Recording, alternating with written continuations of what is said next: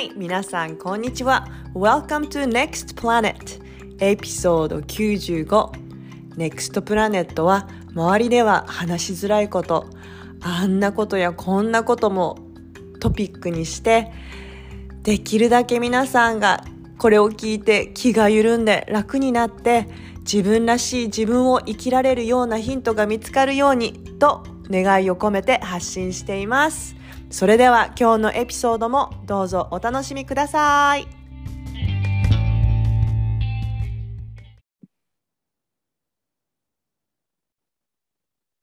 え、ののなんか言ってたやん。あーごめんすごいあセッションさ、受けたみたいな、それ何の？セッションを受けた？そう今ね、そう、あの、マップって MAP って書いて、マップコーチングセッションっていうのを受けてるのね。で、うん。昨日3回セッションがあって、昨日最後のセッションだったんだけど、もうこれね、本当に革命的になんか私はすごいセッションだなと思ったの。コーチングって言ってるんだけど、もっとね、どちらかと言ったらセラピーの感じなのかな。うんでうん、その私の受けた人はもうトラウマ？ヒーリング、うん。トラウマに結構あの経験がある人で、セラピストで受けたんだけど、で、昨日、あの私が彼女と話してたのお金について。お金ね。そう。でやっぱりた私まに言ってるよね、お金と自分の関係とかね。関係、これが難しいの。なんかお金を受け取るのがすごく苦手だったりとか、うんなんかその人に請求するのが苦手？なんか罪悪感を感じたりとかさ、なんかグリーディーって何欲深いとか思われたら嫌だとかさお金お金っていうイコールさなんか嫌な人とかさ多分お私だけじゃないと思うんだけどこういう人って。でうんうん。こういうのを話してるうちになんかその彼女がいろいろね引き出してくれるんだけどうん。あの幼少期のさ自分の育った環境、で例えばうん。私の場合は3人姉妹の末っ子でしょ、うん。ね、ちっちゃい時とか新しい服とか新しいものを買ってもらえなかったの。全部お下がりが来るから。うんうんうんうん。でその自分はその新しいものを買ってほしいんだよ。だから悲しいんだよ買ってほしいけど。うんで買ってもらえることにいや買って買ってって言うけどダメ。もうあるからダメって言われて育ってきたでしょ、うん。でそれが今になってなんか自分はなんか新しいその買うとかもらうことになんか抵抗感があるっていうかなんかその価値がないってうん。いう風につながったのね。ディザーブしないみたいな。こけるだけの価値がないっていうにつながったってことか。そう。でちょっと今忘れちゃったんだけどすごいね、うん。でもいろいろそのつながってきて幼少期の時代の経験とうん今の私のお金の使い方とかさ。でうん。私思ったの、なんかさ多分お母さんは私にさわがままになってほしくないじゃん。いろんなものを買って。うん。だから英語でスポイルとか言うけどさなんかいろいろ買って買い当たってあのわがままになってほしくないっていう気持ちがあったのはすごくわかるんだけどうん。そう？そう。それでなんか自分も子供にさあれ買ってこれ買ってって言うけどね今これまだあるからまだいらないんじゃないとか言ったりとかダメだよとか言っちゃったり、うん。押さえつける時があるなと思ったの。うん。それはあるある。でもそうなんしつけちゃうん。そうしつけだけどでもさうちのお母さんもしつけでさダメダメって言ってたわけじゃん？それは今になってわかるんだけど、でもそのお金のに使なんか対しての関係性がさ今うまくいってないっていうのも事実じゃんその経験で。ってことはやっぱお金はほんまダイレクトな経験なん？そういう買ってあげませんみたいな言うのが。まあ、まあ、それだけじゃないかもしれない。いろんな多分経験があるんだけど、でも私が思うのはね、でもやっぱ日本とかさ、まあ、彼女はアメリカもって言ってたけど、お金について勉強しないじゃん。教えてもらわないじゃん。そうやねうんだから私はなんか自分の子供にこうなってほしくないと思うの。ああ、受け継ぎたくないよね。そう。なんかお金をなんか純粋にエネルギーと捉えて、自分がしたこのエネルギーを交換することによってもらえるんだよとかさ、うんそういうふうに受け取ってほしいんだけど、それをどうやって子供にあの教えていけるのかなってすごい思って、で、それを話した時にまゆこが知ってる人がいるって、ね。えねえねえちょっと待ってちょっと待って、そのさ、お金のことやねんけどさ、うんうんでもそんなん言ってたらさ、みんな親はさ、しつけできんくなっちゃうって怖さもない？なんかそしてじゃあもう何でもいいよって買い与えたら、お金のブロックが逆になくて金持ちになるんだったらちゃうやん。そうなの。だからそこなのよ。だからどうしたらいいのってことなの。バランスが大切だよね。うんうんなんかさ、お金を使うってことの恐怖心を覚えてほしくないし、うんうんお金が稼げないとか、もらうことに対して悪いとか、なんか価値がないとかな。そうそうそういうふうには考えたくないし、うんうんけど、かといって、すごいお金をギャンブルにブワーって使えるぐらいな、こうなんかこう、浪費家みたいな。ロックを外しまくってるっていうふうにもなってほしくないし、そうなの。難しいね、お金って。でも、ののみたいに感じてる人って、すごいいっぱいいるんじゃない、うんいると思ね。う。いるよ。うんで、やっぱり多分みんなそういう感じると思う。私もなんか、やっぱり自分で仕事をし始めた時に初めてそれは、その会社員で給料もらってる時にさ、会社からの給料をさ、いや、うん。そんな私もらう価値ないからとは思わへんかってんけど、もっと欲しい、もっと年収上げたいとか思ったけど、うん。やっぱ自分で個人事業主で自分の商品にするってなったら、うん。そこってイコール自信に直結するやん。うん。自分のものは商品はこれだけ払ってもらう価値があるのかみたいな。うんまさしく。そこってなんか別にそういう幼少期のトラウマとかなくてもうん多分やっぱり自信みたいな。うんでも自信っていうのもやっぱ生まれ育ったさ家庭でさつくものじゃない？なんかうん自己肯定感とかもさやっぱその環境とかにもよるわけじゃない？うん、そうね、それもあるね。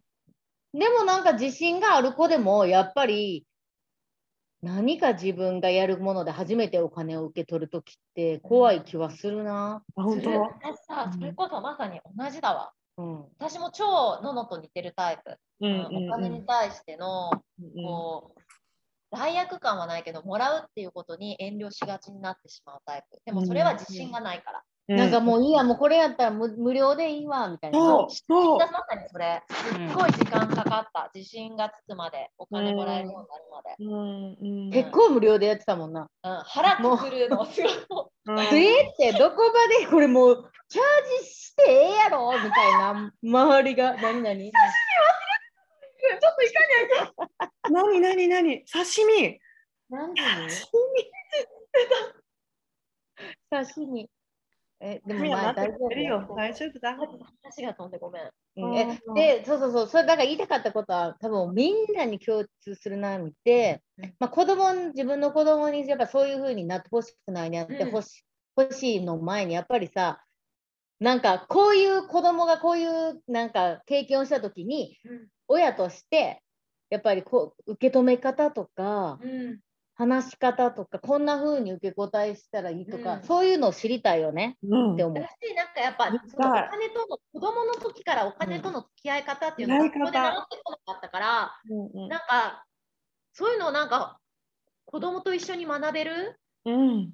ものがあったらすごいいいよねって思ったよね。思ってうん、それで先生紹介してくれんのやろ？そうそうそうそう。そうそれで、そうあのこのタイミングうん。いや本当ねこういうのってさタイミングとさ本当、道しるべのかのようにひょっこり来るわけよ。やっぱ宇宙がプレゼントしてくれている。人子供のサポートをすることにすごい熱意を感じてる人で。うん。であのそれで僕ができることそのお金をを扱うっていう知識をもっと早い段階で子どもたちにお金について付き合い方についてお金と感情についてとか金と感情。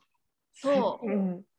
どういうふうに付き合っていくと賢く楽しく人生を付き合っていけるのか。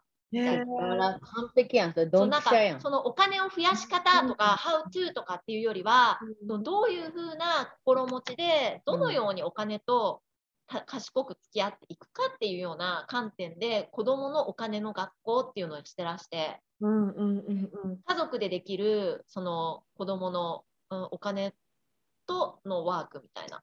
それ受けよえそれはどういう形でオファーしてんの？彼は。オンラインでもやってる？それとも。うそうそう、おー。オンラインでやられてたり、対面でやられてたり、ねうん。日本にはまずじゃあさ、ゲストでよ呼ぼうよ。呼んでいただ呼んでもらって、ぜひ。うん、なんかぜひ、あの、3月うん末ぐらいにね、お願いしようと思ってるんで。わあいいねいいねいいね。ねののがすごい。欲しかったことやな。それ、ハウトゥーとかじゃないもんな、のの。うん、本当にまさしくうん付き合い方、お金とのと感情っていうのはもいや、すごいあ金と感情ってすごいね、なんか。うすごい。なんでぜひ、ちょっとゲストに来ていただいて、うんお願いします聞けたらなと思ってます。うん、じゃあそれはなんか3月に。ごめん、一瞬今思い出してんけどさ、うんその弟、私の弟がうん昔から、うん。なんか、パパとお姉ちゃんは金の亡者やみたいな、なんかまあ、私たちはビジネスやからさ、うんなんか高校時代ぐらいからさ、俺はなんかお金、お金じゃない生き方。未来が、なんか生き方があるみたいなさ、だからパーマカルチャー今やってるもんね。そうで、だそれこそ彼はお金イコール悪みたいなああの考えがあってん。お金、だっていろんな人が、人によってお金の定義って違うやんうか。ん。で、多分彼、お金イコール汚いもの、うん。お金イコールグリーディーな欲張りな人のもの、みたいなのがすごい持ってて。で、もちろんそういうちょっとヒッピー系とかアートの方に行って、その仕事も給料だけ上がるような仕事は嫌だみたいな感じでもうこっちからしたら不器用そのものな生き方をしてたわけよ、うん。社会で。大丈夫みたいなさ。でもだんだんそのなんかそのお金イコール悪っていうのがうん。ネガティブではなく、うん。彼の個性として変わってきて、うん多分な、で、今は、今もそこ信じてんねん。あのお金をいいらない世界を作ろうっていうふうに彼は思ってんねんけど、うんイコール悪っていうネガティブじゃなくて、やっぱりお金がなくても、物々交換できる時代がやっていうので、パーマカルチャーがそそれを言ってて、なんか、彼本当に今やってんの。なんか、なコミュニティ作って、うん。スタンプカードみたいな、なんかやつ、なんかちょっと作ってな、お金じゃないやり取りで、それこそなんか労働してくれ、週末にいろんな人が来て、もう家のこと山ほどやることあるから、ブルドーザーで穴掘ったりとかさ、うん鳥の世話したりと鳥のケージ。でもそれをポイント制みたいな、なんかスタンプとかでやってんの、それを試して実行してんの。え、ちょっとさ、ね、それリサの弟も呼んで？けど、いつかな？私そこもすっごい日共感すんの。お金のない物々交換も素晴だしい。そう。だから、ののの、その、なんていうのかな、今はわ私お金に対してないマイナスっていうのも、実はそれは、なんていうのかな、そういう、そういう世界観を作る個性の一つやと思うねんな、私の弟みたいな。ああ、うん。だから、ののみたい、ののはもしかしてその舞子さんのお兄さんのクラスを取ったところで、うわお金大好き、金なんかファイナンシャルプランナーになろうみたいな、絶対ならへんやん。ならない。でもなんかお金に対するそういうマイナスなネガティブ感情がなくなったら、うん。それこそお金のない世界をきれいに作っていこうと思うかもしれんし、それ、すごいね。今、だからなんなんでも言い悪いじゃないけどやっぱネガティブなうん、感情はなくしたらいいしだからでもお金いらない世界っていうのは素晴らしいいい世界やと思うからさ、ちょっとそれアイディアもらうわ。なんか自分でもコミュニティ作りたいっていうか、ちょっとちっちゃく作り始めてるけど、そのコミュニティの中でも私たちができることをお互いにやり合って、なんかシールを貼っていくとかでも楽しいよね。そうそうそうそうそういうことやってんねん彼らは。なんか社会にはそりゃお肉屋さんでごめんシールでどうですかとは言われへんけどに シールありますできる中でそういうのをやりたい仲間たちの中でやってるって感じやらしいから面白いよねちょ。っとじゃあ、リサの弟も、じゃあ4月ぐらい？わかんない。うん来る時に、で、来れる？ゲスト。今度遊びに行くときにやろっか。る YouTube 作るわ、またお。願い。彼とのインタビューネクプラを入れて。うんお願いしお願いします。だからお金ってある、いい、悪いは置いといてってういうんことやな。ここだね、なんかでも今3つすごい。自分の感情にうん、あ向き合おうっていう。それいいね。すごい。うんわおじ。ゃあ皆さん、これからも楽しいことがどんどん対談がありやます。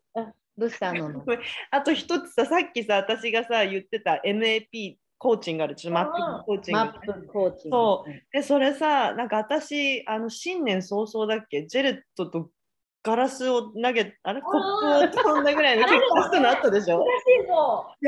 そう、懐かしいの。で、そのセッションを、まず最初の一番初めのセッションにそのことについて話したの。は、やっぱ自分となんか夫婦関係、パートナーシップ。うん。で、それもいろいろ出てきて、その1回のセッションで、私ね、本当になんかジェレットへの感情がすごく変わって、前はやっぱさ、嫌悪感っていうのがずっとあったわけよ。うん。なんかうん。嫌だ、もうムカつくっていう感情で生きてたのが、今それがなんかコロッと変わってもう、大好きみたいな。なんか、今あれだよ。私もともとなんか人に尽くすの好きなんだけどもなんかさジェレットにやっぱその嫌悪感を抱き始めてからなんか尽くしたくないっていうさガンガンを張っちゃったのねでも今うんあれだよ足マッサージとかまたするようになったりとか。すごいな。な。んかわかんないけどすごいの彼女のセッション。なんかそのマップコーチングのやり方なのかよくわかんないけど結構癒された一回。なたまあムカつく感じは出てくるよ人人間だからね。でもだからすごいおすすめなの。でも彼女は日系人でハワイ出身の日系人でおばちゃんなんだけど日本語は話せないのねだからもし英語でやっぱそういうなんかトラウマとかなんか話を聞いてほしいっていう人にはちょっとおすすめかも。だから一応この人のリンクも貼っときたい。うんうん。でもえあの、ズームでできんの？ズームでできる。だから世界どこでも。でも彼女はね、うん今カリフォルニア住んでるから西海岸時間。でへできる。すごい。うん。ののの、その、あの、その人がこのそのガラス投げた事件で私ちょっとカウンセリング行くわって言い始めてそれで始めた人？それで始めた人。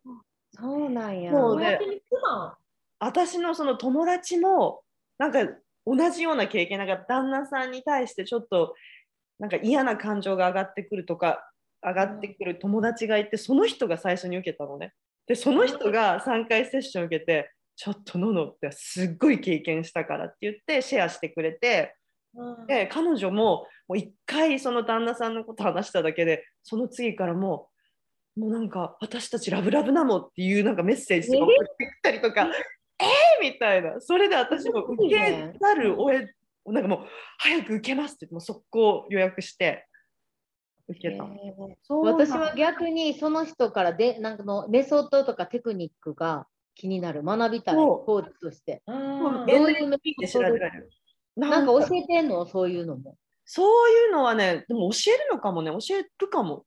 それはちょっと聞いてないけど、でも、なんかね、普通あの普通のセラピーセッション受けたことないから分かんないんだけど、私これが初めてだから、でもなんかいろいろ私の話をして、で、彼女がなんかいろいろトピックを出していくのね、私が話したことに対して。で、そのちょっと落ち着いた時に、呼吸に集中してっていう感じになって、なんか瞑想じゃないけど、ちょっと深呼吸をしてねって言って、で、その時に彼女が私の超潜在意識、なんかスーパーコンチャスって彼女は言うんだけど、うんそれに問いかける。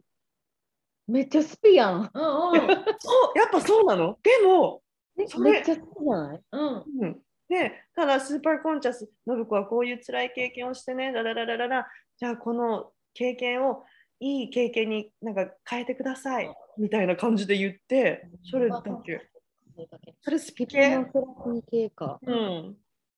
へ MAT コーチングでちょっと調べてみて。でこの人のリンクも貼っとく。すごいいいおばちゃんだから。はい、ということで。今日もありがとうございました。はいねなんかあのお金に関しての質問等ございましたら、3月の対談したいと思うので、それまでにお待ちしております。お願いします。バイバイ。バイバイ